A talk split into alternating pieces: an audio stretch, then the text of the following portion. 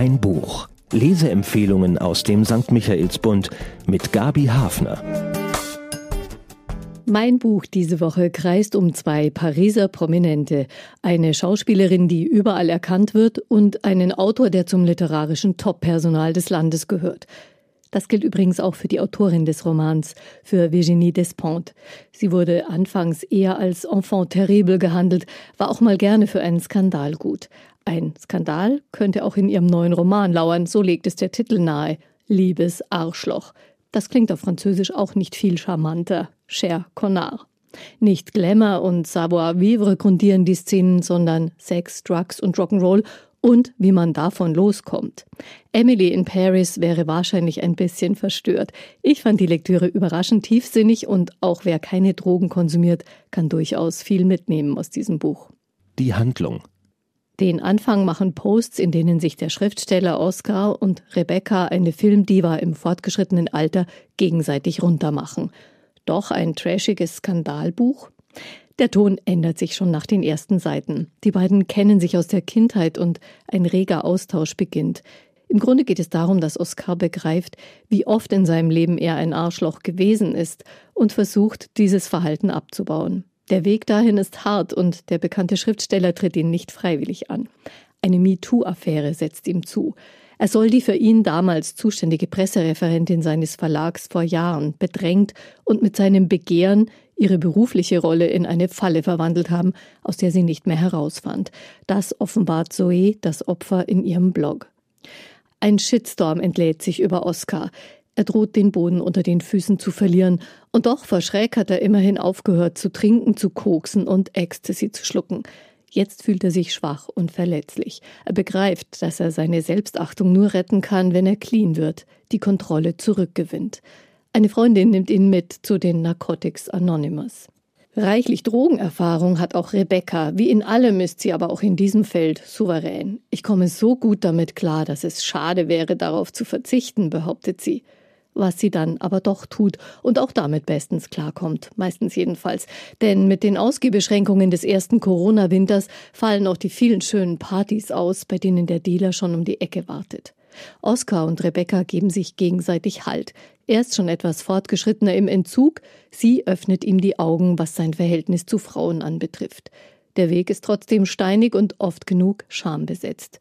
Gibt es eine neue Lebensfreude nach den Partys, eine neue Nähe zur Tochter?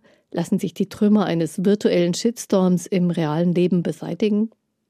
Die Autorin die ersten Romane der 1969 geborenen Virginie Despentes sind in der Schublade Skandalbücher abgelegt. Die inzwischen große Anerkennung als Autorin erwarb sie sich mit der Trilogie über den wohnungslos gewordenen Rock'n'Roller Vernon Subutex. Dafür wurde sie auch mit Preisen geadelt. Despont war in jungen Jahren Mitarbeiterin einer Rockzeitschrift, Prostituierte und Pornodarstellerin. Sie schrieb über ihre Vergewaltigung mit 17 und hat heute eine gewichtige Stimme unter französischen Feministinnen. Körperfeindlichkeit allerdings ist nicht ihr Ding. Kein typischer Schriftstellerinnenlebenslauf, weiß Gott und Gott sei Dank, denn Despont bringt andere Themen und einen neuen Tonfall in die Literatur. Der Sound. Liebes Arschloch ist ein moderner Briefroman. Das scheint wieder in Mode zu kommen. Oskar und Rebecca schreiben sich zahllose und oft lange Mails. Sie lassen den anderen in ihr Innerstes blicken, teilen sich ihre Gedanken mit über alles, was sie beschäftigt. Die Gewaltherrschaft des Autoverkehrs, die Unterwerfung unter den Glanz der Filmindustrie, die behauptete Schwäche der Frauen und immer wieder die Ursachen für ihren Drogenmissbrauch. Die Ruhe des Lockdowns lässt sie tiefer vordringen. Am Ende sind sie wirklich Freunde geworden. Erkenntnisgewinn. Mit dem Entschluss, wirklich clean zu werden, stehen beide an einem Wendepunkt im Leben, eine Chance zu reifen. Dazu braucht es andere Menschen, solche, die ähnliche Erfahrungen gemacht haben und solche, die die Dinge anders handhaben. Das sind Rebecca und Oscar füreinander und natürlich die anderen, die bei Narcotics Anonymous auch diesen Weg gehen. Bei der Suche nach den Ursachen lassen sie die gängigen Klischees weit hinter sich.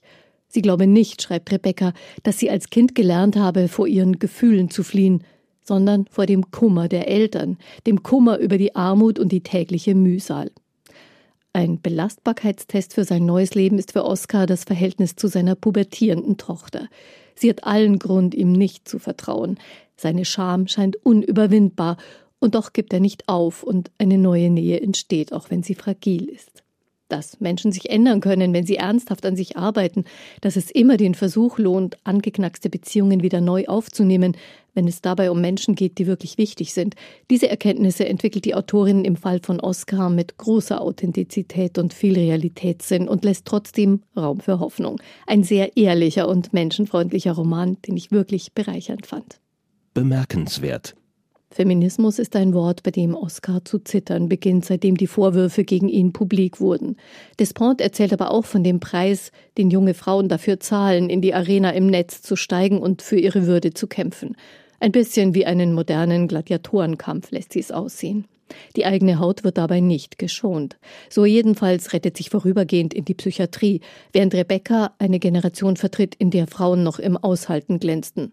Kein Problem, Papa, ich werde niemanden mit meinen kleinen Nöten auf den Wecker gehen. So sieht sie es. Ein würdevolles Schweigen, das die Frauen aber auch nicht weitergebracht hat. Sie selbst hatte nie ein Problem damit, ihre Haut als Schauspielerin zu Markte zu tragen. Privat ist sie wohl Herrin über ihren Körper geblieben. Fazit? Ein Roman unbedingt für Männer und Frauen, finde ich, der Wege zeigt, gemeinsam weiterzukommen im Verhältnis der Geschlechter, in der Achtung von sexueller Orientierung, im Respekt vor anderen und ein Buch, das zeigt, das Netz ist ein Schaufenster, in dem Erfahrungen, Theorien, Meinungen ausgestellt werden. Das wahre Leben spielt sich aber nicht in Schaufenstern ab. Deswegen braucht es echte Freundschaften, echte Begegnungen, auch wenn sie schmerzhaft sein können.